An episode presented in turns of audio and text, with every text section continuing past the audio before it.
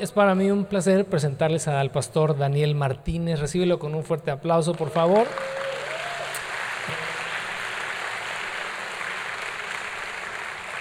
Gracias, gracias por la invitación. Quiero hablarles de Mateo capítulo 6, en el versículos 25 y 27. Pero antes de, de llegar allí, quiero darte la previa de los versículos que están en, al inicio. Y para eso, acompáñame a hacer una oración. Señor, estamos aquí sencillamente porque tú nos amaste primero. Eh, gracias por ello, gracias por fijarte en nosotros. Nosotros queremos de verdad conocer cada día más de ti para ser cada día más como tú, para reflejar tu amor de mejor manera, para que al final sepan que extendiste los brazos por amor y un día regresarás por nosotros. Así que nuestro corazón está dispuesto, no queremos que nada distraiga y sabemos que tienes algo para nosotros y de todo corazón queremos recibirlo. En el nombre de Jesús, amén. Al inicio del capítulo, inicia Jesús diciendo que ayudemos y que ayudemos sin publicarlo. ¿verdad? Parecía que sabía que algún día iba a existir el Facebook y, todo eso, ¿verdad? Dijo, ayune, ayuden y no lo anden publicando, dijo, ¿ah? No anden, no anden buscando likes y más likes y más likes. No quiere decir que como iglesia no publiquemos eventos, yo creo que hay que dar a entender cosas que hacemos a la comunidad, pero habla de la intención del corazón, cuál es mi motivación cuando yo ayudo. Si buscar el reconocimiento general o genuinamente entiendo ese compromiso que tengo de amor con las demás personas. También dice que hay que tener una buena relación con Él y hay que buscarle. Y continúa diciendo que hay que perdonar para mantener un buen corazón, que eso es vital para que tú tengas un buen corazón, em, que necesitamos mantener el alma sana y para ello, para que usted y yo mantengamos el alma sana, llega a los bienes materiales. Todo esto empieza a desarrollarse eh, uno de los nombres, de los títulos que tenía aquí nuestro Señor Jesús, no hablo de los 70 nombres de Dios, no hablo de aquí, de apodos, de, de títulos, era maestro. Dice que uno de sus títulos era maestro, y él dijo, y dicen bien, yo soy un maestro. Así que elabora enseñanzas muy sencillas que nos llevan a entender, a dimensionar, que Él quiere que disfrutemos de la vida, en esta vida, no solamente en la venidera, aunque haya aflicción, aunque haya problemas, pero nos dio un tiempo en la vida y nos da ah, principios, argumentos, consejos de qué hacer.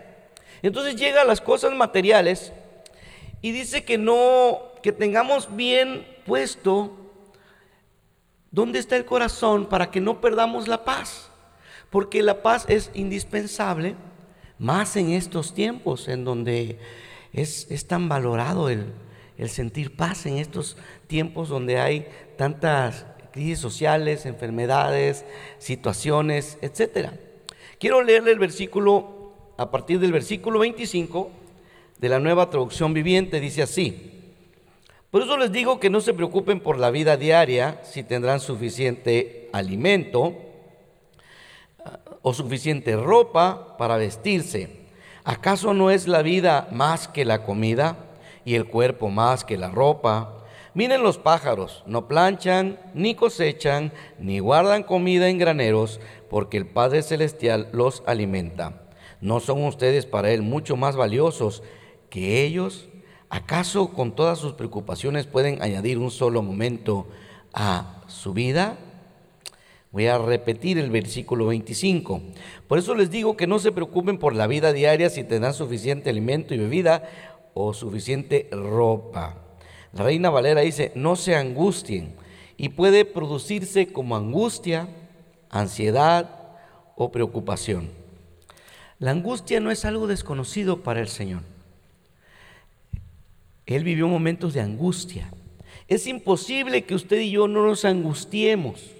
Si usted recibe una mala noticia, recibe algo, usted va a tener angustia.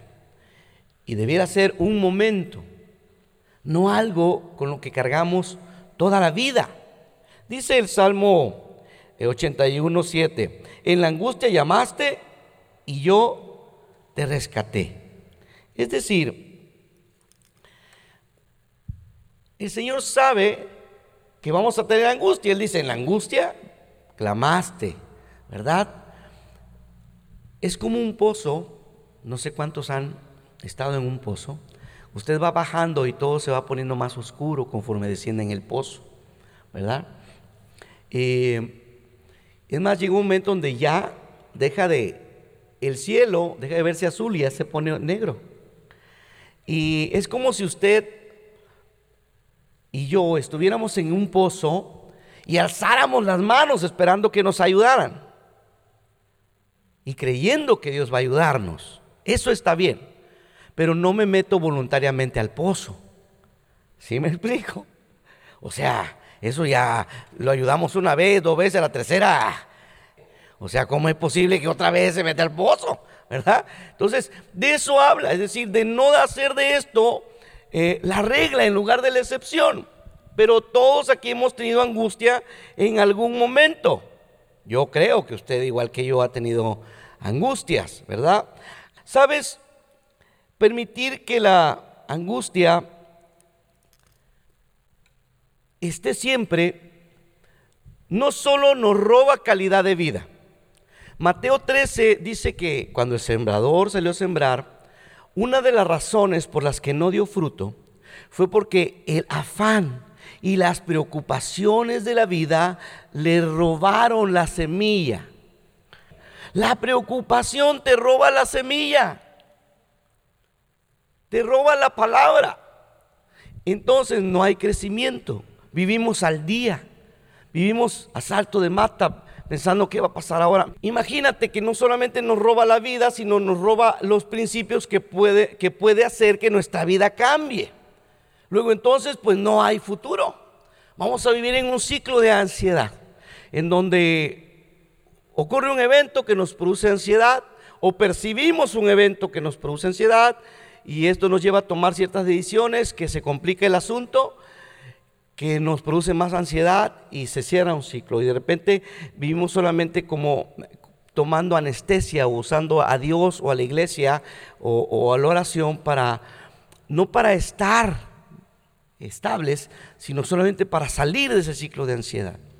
Y no disfrutamos la vida y por lo tanto no podemos ser buenos administradores del tiempo, no podemos ser buenos mayordomos de la vida que el Señor nos da aquí.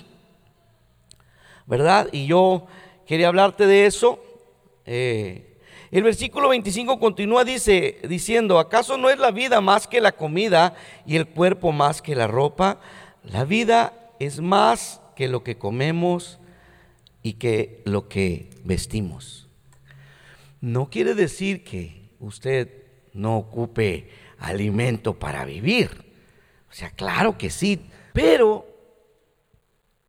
no debe ser esto básico, algo que nos va a robar la paz.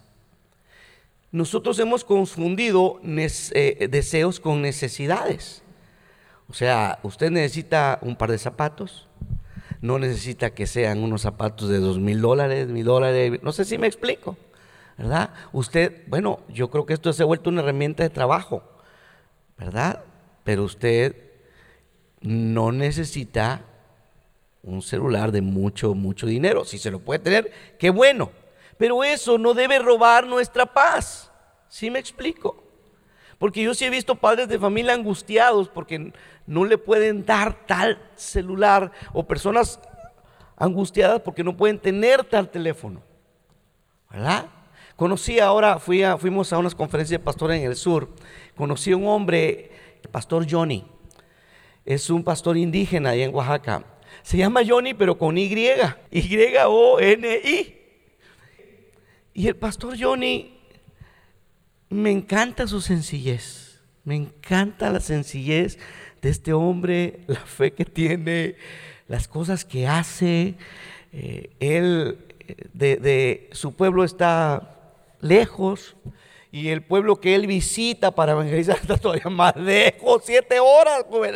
Siete horas, Rubén siete horas y tiene que atravesar un río nadando. Echa una bolsa y atraviesa el río. para llegar y vestirse y hablar de la palabra allá. Y, y su celular es un cacahuatito que le aguanta todas sus aventuras. Y, me asombra y me encantó compartir. Yo pedí compartir esos días con él y me bendijo tanto. Y me ayudó mucho a ubicar la sencillez de la vida. No sé si me explico que a veces nosotros vamos necesitando más y más y más cosas para pensar que así vamos a ser felices. ¿Sí? Yo ahorita he estado viviendo en Agua Viva y ahí ponen la, la planta a las 7 de la mañana, a las 8 la apagan. Si estuvo nublado, pues no hay luz solar luego la prenden a las 6 otra vez, la pagan a las nueve y media, 10. Y ahí tú puedes hacer café y aprovechar y planchar y todo lo que puedas. Si no, y sales en la noche y se ven las estrellas maravillosamente. Y yo he sufrido tanto. Y a mi esposa le encanta eso. Y yo he podido reencontrarme con eso. Se lo digo de verdad. Y con estar incomunicado algunas veces y con... Y yo digo, wow, por eso le digo, creo que es, muchas cosas sí son necesarias, pero que no nos produzcan esa ansiedad, ¿verdad? Bueno, ¿sabes?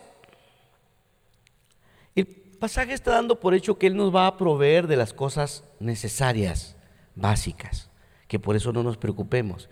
Para ello, el Señor nos va a hablar de, de tres cosas. Una, de la confianza, otra de la autoestima. Porque tienes que tener esto ligado para, para realmente descansar en Dios. Dice eh, eh, el pasaje, nos va a dar un, un argumento para ello, ¿verdad? Porque el pasaje no, no quiere decir que al no preocuparnos nos, nos resquemos la panza, nos hagamos sinvergüenzas y no proveamos para la casa. Eso quiero dejarlo antes. Y usted no diga, llegó un pastor a Semilla con una revelación de que yo ya no me preocupe, me salgo de trabajar y me compre una hamaca. No. Eso no, ¿verdad? Porque 1 Timoteo 5.8 dice que hay que proveer para los de la casa. Tiene que ver con tu corazón, con, con cuidar tu alma. ¿Ok? Dice, Versículo 26. Miren los pájaros, no plantan, ni cosechan, ni guardan comida en graneros, porque el Padre Celestial los alimenta, ¿no son ustedes para Él mucho más valiosos que ellos? Ah, los pájaros son productivos, hacen sus nidos en lugares difíciles. A mí me, me gusta desde pequeño ver documentales y, y wow, estos pajaritos eh, no solamente son creativos, son trabajadores, tienen que ir a buscar alimento, no saben si van a ver, todos los días tienen que ir, más si están criando un polluelo, ¿verdad? Y ellos no tienen graneros, no tienen una bodega para guardar lo que consiguen, una para guardar sus granitos o un gusanero para guardar sus gusanitos. Ellos tienen que todos los días salir a chambear y todos los días pues encuentran algo. Nosotros sí, sí tenemos la capacidad de almacenar, de prever, lo cual no es malo, pero podemos confiar en nuestras habilidades más que en Dios. Y eso a mí me ha pasado en varios momentos de mi vida. Y Dios me ha tenido que recordar quién es Él. Cuando Dios ah, me habló de que tenía que dejar un, trabajo y yo le, dije, no, Señor, ¿cómo? Pues si de ahí, ¿cómo? Si de ahí, ¿cómo? ¿No? Y, Dios habló a mi vida y me dijo, ¿de verdad tú crees que tú de allí comes? O sea, ¿de verdad crees que tú con tus fuerzas te has sostenido, has sostenido a tu familia? ¿Y dónde está lo que predicas y compartes? Y le hablo a mi corazón. Yo dije, ¿tú confías en eso, amigo? No en que yo lo estoy haciendo. O sea, ¿crees que yo no puedo sostener si estoy pidiendo algo? Y me di cuenta en dónde estaba la realidad de esto. Así que es fácil que confiemos en nuestras habilidades o en nuestros graneros. No está mal que usted tenga un granero y pueda tener y ser bendición. No, no, no quiero que sea eso lo que, lo que se entienda, sino en la confianza en donde está. Y Él nos ubica con unos pajaritos. Eh, pero Y él dice, debes confiar que si un pajarito no tiene muchas habilidades, no tiene tanta inteligencia, creatividad, etcétera, de todos modos ha podido vivir años. Si yo me intereso en un pajarito, porque no dice que los pájaros no sean valiosos, va al otro punto, al valor, a la autoestima. Dice que nosotros valemos más que un pajarito. Hace poco, y estaba yo, me acaba de bañar, y estaba leyendo un artículo. Decía el artículo que una paloma mensajera llamada Armando, Armando es una paloma mensajera que ganó tres campeonatos principales, porque hay campeonatos de palomas.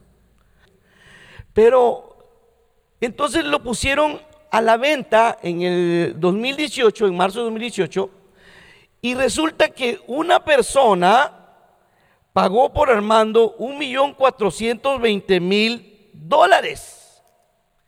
Pero acababan de romper en marzo del 2019 el récord una palomita mensajera también, y no mensajero, están bien caras. Sí, una palomita mensajera llamada New Kim pagaron un millón novecientos mil dólares por la paloma. Y la verdad, cuando yo estaba diciendo esto, me vino este pasaje. Y yo dije, qué loco, paga un millón novecientos mil dólares por una paloma. Y el Espíritu habló a mi corazón. Y me dijo, por eso este amor es locura, porque yo pagué mucho más por ti. Y me quedé.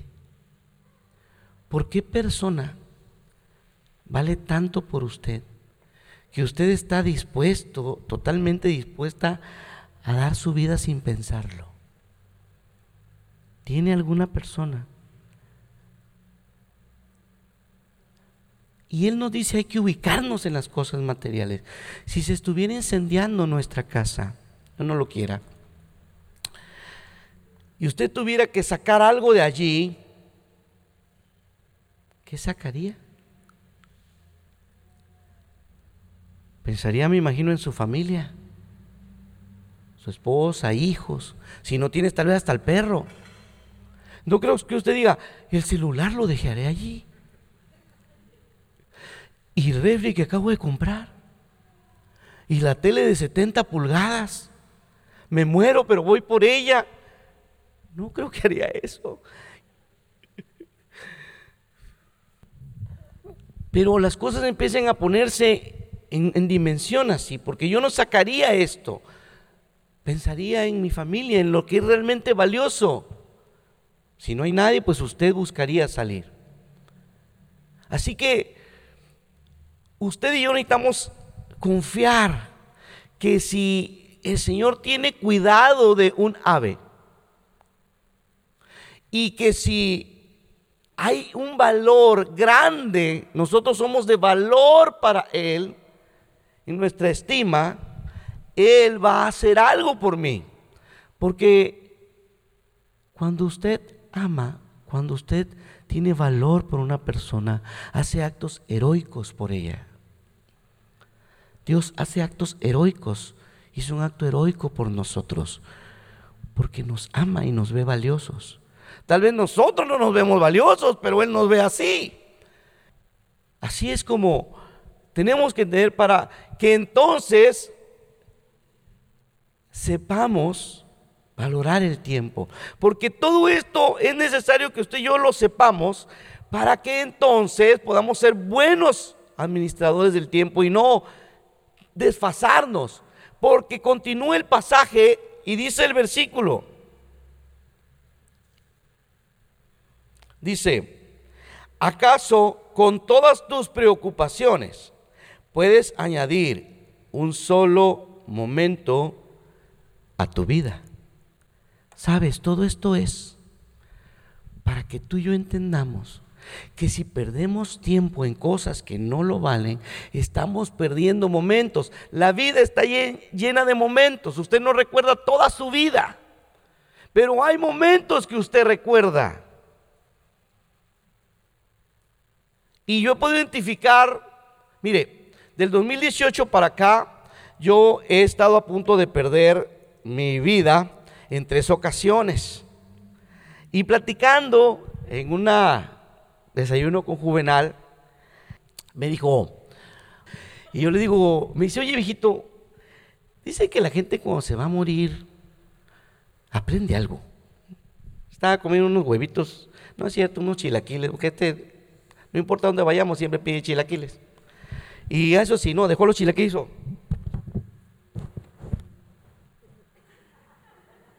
Qué aprendiste, viejito? Y le dije eso, le dije que la Biblia es tan clara en todos los pasajes, donde nos dice que la vida es corta, que Santiago brutalmente eh, lo ejemplifica de una manera tan tangible que dice, somos como la niebla, estamos y ya no estamos como la hierba, pero no pensamos que es así. Mi abuela lo decía, ella decía, para morirse nomás se ocupa estar vivo.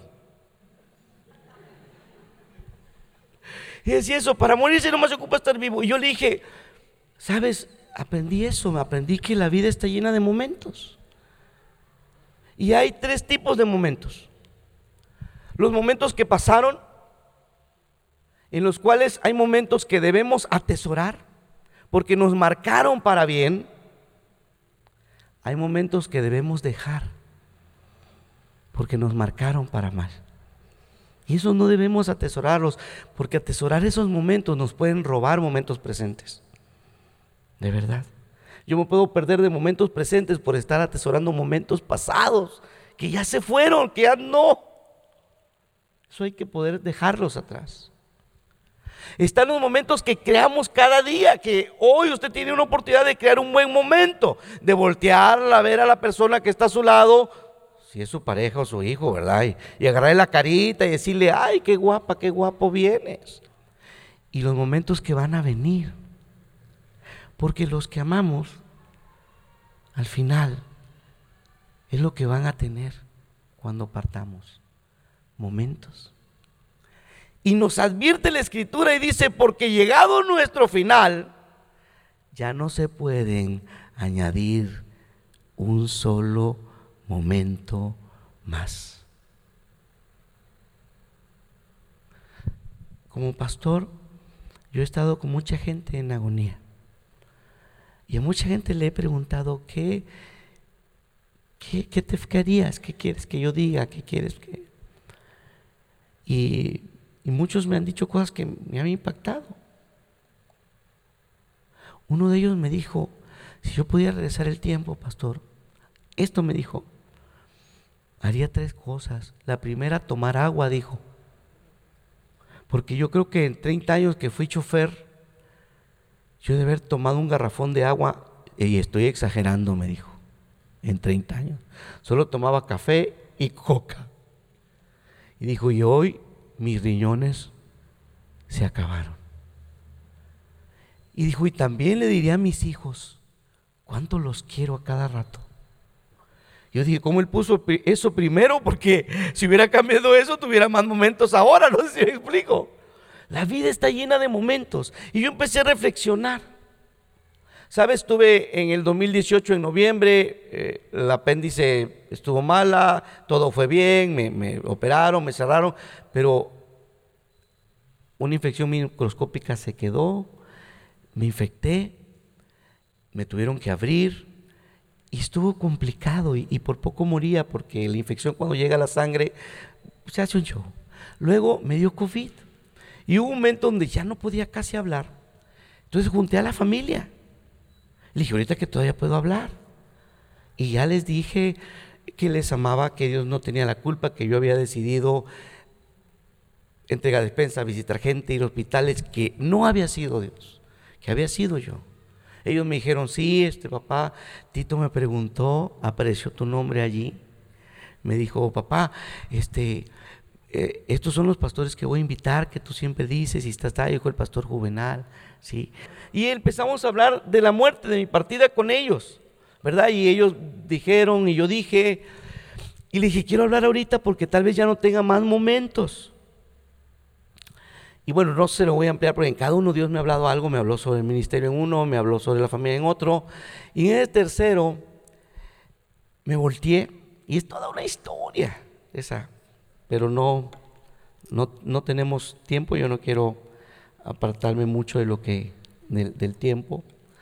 Eh, un carro que me, una persona que me aprecia mucho me lo dio y me dijo, este, yo voy a vender este carro, pero a ti te lo doy en tanto, a la mitad del precio y te lo doy en abonos, si lo quieres.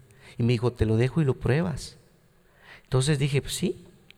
Y el sábado, este, eh, mm, ahí dentro del, rancho de mi hijo lo usó para algo y dejó prendido. Este auto viene de Canadá y tiene una certificación para que el, asiento se ponga, caliente. Que usted haga unas salchichas ahí.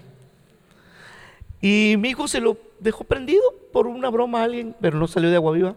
Entonces yo al otro día, temprano, subí el carro a las nueve y media, prendí este, una camioneta y salimos y por ahí de del kilómetro 13 sentí que me estaba quemando una pompita. Pero como si estuviera sentado usted en una lupe. Y yo iba, iba a mi esposa al lado, yo dije, ¡ay, me estoy quemando! Le dije.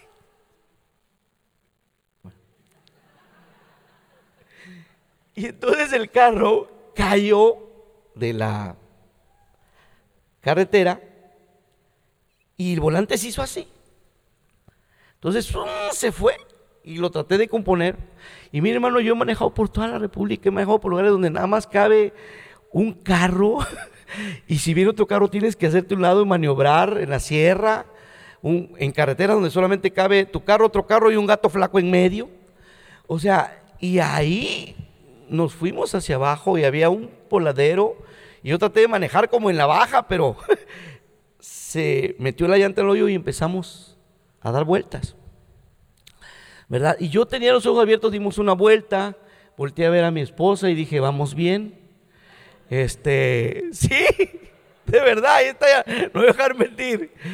Dimos otra vuelta y yo dije, había dos muchachos que estábamos dándoles raite y afortunadamente traían cinto este, porque todo se salió, la guitarra, las computadoras, todo se salió y quedó tirado. Este,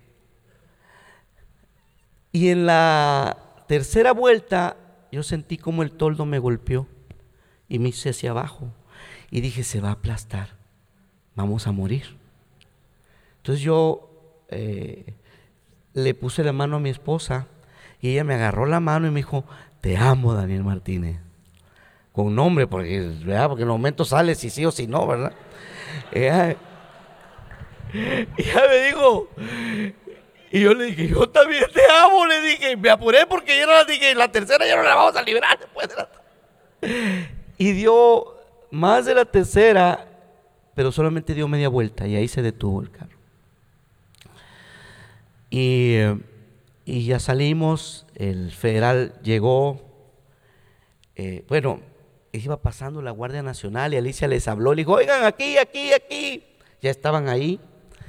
Y eh, que por cierto, rompimos el vidrio y yo pateé y le pateé dos veces la pierna al soldado. ¡Ay! Dijo, usted sígale, no se agüite. No lo hice mucho por mi rescate yo mismo, joven. Y llegó el, el, el federal y dijo, ¿quién está ahí abajo? Nada, nadie le dije. Porque estaba lejos de la carretera. Y me dijo, este, no me eches mentiras, dijo. Yo necesito saber la verdad. Me dijo, ¿quién venía manejando? Le dije, yo. No es cierto, me dijo. Sí, le dije, yo venía, no me ve cara de manejador, dije, ok. más bien no me veía cara que yo hubiera podido tener un accidente como esos. Tengo cara como de chofer experto. Y, y me dijo, a ver, revísate que no te salió sangre del oído o de la nariz. Me dijo, yo he visto cientos de accidentes y la gente no se da cuenta y cerebro se inflama y luego se desangra por dentro porque ese accidente es mortal, me dijo. Y ya, como a los 20 minutos me volvió a preguntar, ¿sigues bien? ¿Ves? ¿No, no estás dejando de ver? Eh, gracias a Dios fui, eh, fui a ver a un doctor amigo, amigo nuestro, que es traumatólogo. Y él me dijo, bueno, antes fui a ver a varios porque tenía un seguro, ya fuimos y todos me decían, ¿tiene fotos? Y dije, ¿qué son necesarias para el diagnóstico o quiere andar de mitotero? Así le dije al doctor. Y un doctor me dijo, quiero andar de mitotero. y ya vio y me dijo, oye, tienes un problema en las cervicales, pero está bien, o sea, debiste morir. Ya que me vio el traumatólogo, me dijo, se ocupan tanta presión para que un cráneo truene. Me dijo, y, y esa vuelta te había dado más de 10 esa fuerza, así que pues tienes más tiempo para algo. Al otro día estaba desayunando con mi esposa y le dije, estamos desayunando. Estamos desayunando. Ah, le dije, ¿qué hubieras hecho si, qué hubiera sido si me muero? ¿Qué hubiera pasado contigo? ¿Qué hubieras hecho? Hubiera sido viuda, me dijo. Hubiera, y estuvimos hablando de esto, de, hermano, le digo en mi corazón, mi vida no es más valiosa de los que han partido por COVID o por otras cosas. Sencillamente, Dios es Dios y tiene un tiempo para nosotros. Y así como no añadimos más, no restamos. Dios es soberano. Eso lo tengo bien claro. Y me dijo el doctor, vas a tener que guardar reposo. Le dije, no, no voy a guardar reposo. Mira, llevo desde el 2018 guardando reposo por una herida abierta, luego por una hernia que dijo el cirujano que ha sido la hernia más grande que has que he operado en 30 años. Y yo le dije, gané, en algo tenía que ser el primero. Así le dije. Y él se empezó a reír. Me dijo, eso es malo. y, y ahora que, pasaba este, eh, me dijo el, el, yo dije, no voy a guardar reposo porque yo ya no tengo tiempo. Le dije, para eso. Y él me dijo algo muy sabio. Me dijo, no, Daniel, estás equivocado. Yo te puedo mandar a reposar un año si quiero. Tu tiempo se acabó. Tú debiste morir allí. Tú ya no ibas a ser pastor de ni nada, no ibas a ser esposo de nadie, ni ibas a ser hijo ni papá. Tu tiempo se acabó. Así que si yo quiero, te digo, a ti lo que te sobra es tiempo, me dijo. Yo nunca lo vi así. Yo dije, me sobra tiempo. Y él me dijo, teniendo todo esto en mente, me dijo, aprovecha los momentos de la vida. Y, ¿sabe? La vida está llena de momentos. Es lo que vamos a tener cuando el Señor llame a los que amamos. Todos hemos perdido personas amadas y nos quedan momentos. Y un día va a pasar con nosotros. ¿Qué momentos yo estoy legando? ¿Qué momentos estoy dejando yo a los que amo? En ese cajón de momentos, ¿cuántos momentos buenos yo he depositado? ¿Cuántos momentos malos? ¿Qué tienen los que me aman para sus memoriales? Antiguamente se hacían memoriales y decían, aquí pasó esto y aquí están las piedras. En la Biblia aún hay memoriales. Y, y nosotros nuestros memoriales son las lágrimas cuando perdemos y los recuerdos, los, lo que nos hace recordar. ¿Cómo estoy administrando yo ese tiempo? ¿Qué es más importante para mí? ¿Qué momentos de verdad pienso crear? De 10 momentos que creo, ¿cuántos no debía haber creado? ¿Y cuántos sí valieron la pena crearlos? Yo he revisado eso, créame. O sea, y he revisado esos momentos y créame, he, he tratado. Yo hablé con mi esposa y le dije, no quiero discutir por tonterías. De verdad quiero que creemos momentos que valgan la pena. Quiero que me ayudes a crearlos. Ayúdame a cambiar mi perspectiva del tiempo, a entender que Dios sabe cuándo será y lo único que podemos es crear esos momentos. Y el capítulo cierra así y te da un tercer argumento a, tu vida. Ya te habló de la confianza, de, tu valor que tienes y te da un tercer argumento para, para andar por esta vida sabiendo que hay valor, sabiendo que puedes crear, que Dios se encarga de las cosas que yo ya no me puedo encargar. Así es como va a cerrar el pasaje. Dice, nos da el tercer argumento es la identidad. Versículo 31 y 32. Así que no se preocupen por todo eso, diciendo que comeremos, que beberemos o qué ropa nos pondremos. Esas cosas dominan el pensamiento de los que no creen, pero su Padre Celestial ya conoce sus necesidades. Uno necesitamos confiar que somos valiosos, es el dos. Y el tres, que usted y yo no somos huérfanos. Hay un padre, por lo tanto somos hijos. Nosotros somos hijos. Él dice, si a usted un hijo le pide tal cosa, ¿no va a procurar dársela? Cuanto más el Padre que está en los cielos. Porque si usted y yo no tenemos claro que somos hijos, viviremos en orfandad. Yo he hablado mucho sobre este tema porque fue algo que Dios tuvo que trabajar mucho en mi vida. Yo vivía en orfandad y era creyente. Y yo he podido ver a muchos hijos del Señor viviendo en orfandad como si no le importáramos a nadie, como si nuestra vida no fuera importante, como si no tuviéramos una persona que nos amara, como si no tuviéramos alguien que piensa en nosotros, como si solo tuviéramos nuestra fuerza y si se acaba ya no hay nada, como si no hubiera esperanza, como si el Dios que creyéramos no existiera o no fuera lo que dice que es, pero lo es. Y él dice en Juan 1.12, aquellos que creyeron, que le recibieron, por eso dice, así piensan los que no creen. Él les dio el derecho, el poder, la obligación, la responsabilidad, el privilegio. Todo eso se puede traducir en la palabra. De ser hecho, de ser conformado, un hijo de Dios el creador del universo, quiso declararse mi papá. No sé qué vio en mí, de verdad. No sé qué vio en mí. Pero algo vio en ti.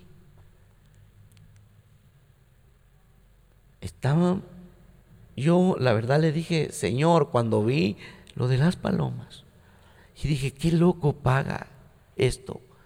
Y él me dijo, yo puse a mi hijo por ti. Yo dije, tú estás más loco que los chinos que compraron las palomas, porque fueron unos chinos. Y dijo él, sí, yo amo con locura para ti. no se puede entender, se puede recibir. Y entonces dice, ¿verdad? Y entonces sí, cada día puede traer el propio afán. ¿Para qué acumulamos los afanes? El Señor dijo, cada día es suficiente para un día. No estamos diseñados para cargar cosas de otros días. Eso nos va tronando nuestra mente, nuestro corazón. No quiere decir que no nos ocupemos y no es fácil. No es magia. Es un proceso de aprender, de conocer cada día más. Pero algún día tenga que iniciarlo. No sea tan cabeza dura como este pastor. Que una y otra y otra.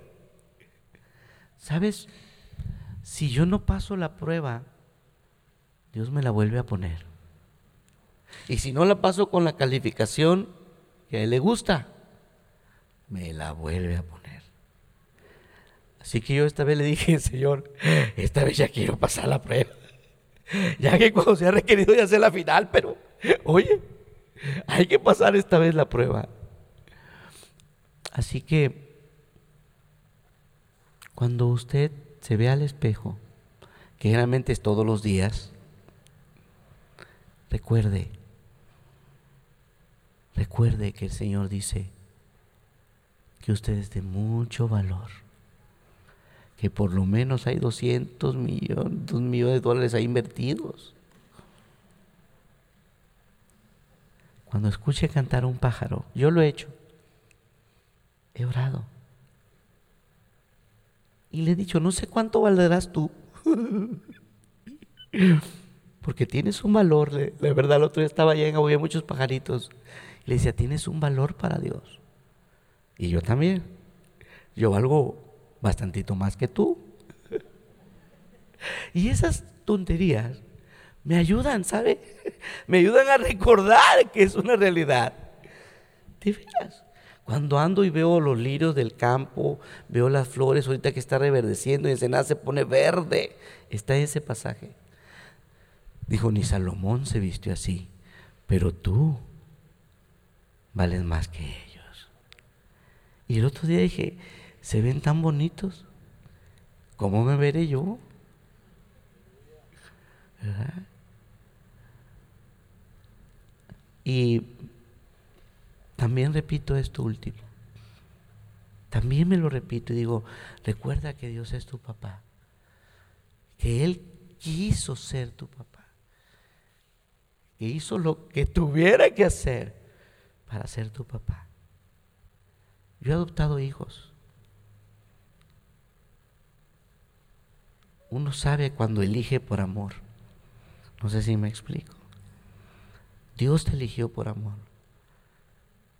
Dios nos eligió por amor. Pueden ser tres razones suficientes para ayudarnos en nuestro diario afán y hacer mejores mayordomos de los tiempos. Suelta los momentos que tengas que soltar ya para que puedas crear nuevos momentos. No importa si te hirieron, te lastimaron o te desbastaron. Si eso va a hacer que te dé más trabajo crear momentos buenos, hay que dejarlos atrás. No valen la pena que sigan en nuestro cajón. Vamos a orar para terminar. Señor, muchas gracias. Tú eres bueno, bueno, bueno, en gran manera. No queremos que, eh, que seas algo que necesitamos, como si fueras un medicamento o solo un refugio. Tú eres un refugio. Queremos tener una relación viva contigo y queremos disfrutar de tu amor y disfrutar de los momentos, crear buenos momentos contigo, con los que amamos, con los que nos rodean. Saber que la vida es corta, por más años que tengamos, la vida es corta. Así que queremos tener conciencia de eso. Tal vez hoy pudiera ser el último día que nos permitas vivir. Pero si fuera así, gracias. Si tenemos la oportunidad de crear más momentos, de verdad queremos crear buenos momentos. Administrar bien nuestro tiempo. Que los que son importantes se sientan importantes.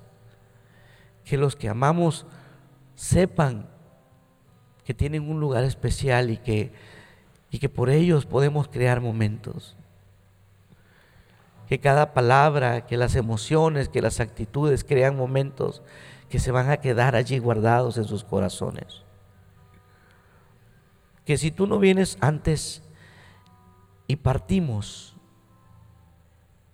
podamos legar momentos que valgan la pena, sobre todo momentos tuyos contigo. Tú estás en cada uno de nuestros momentos en cada uno de ellos. Así de importantes somos para ti. Queremos aprender eso de ti, de verdad. De verdad. Gracias por ser tan bueno y por amarnos tanto. Gracias por amar a cada pajarito y decidir amarnos más a nosotros. A ti sea la gloria. En el nombre de Jesús. Amén.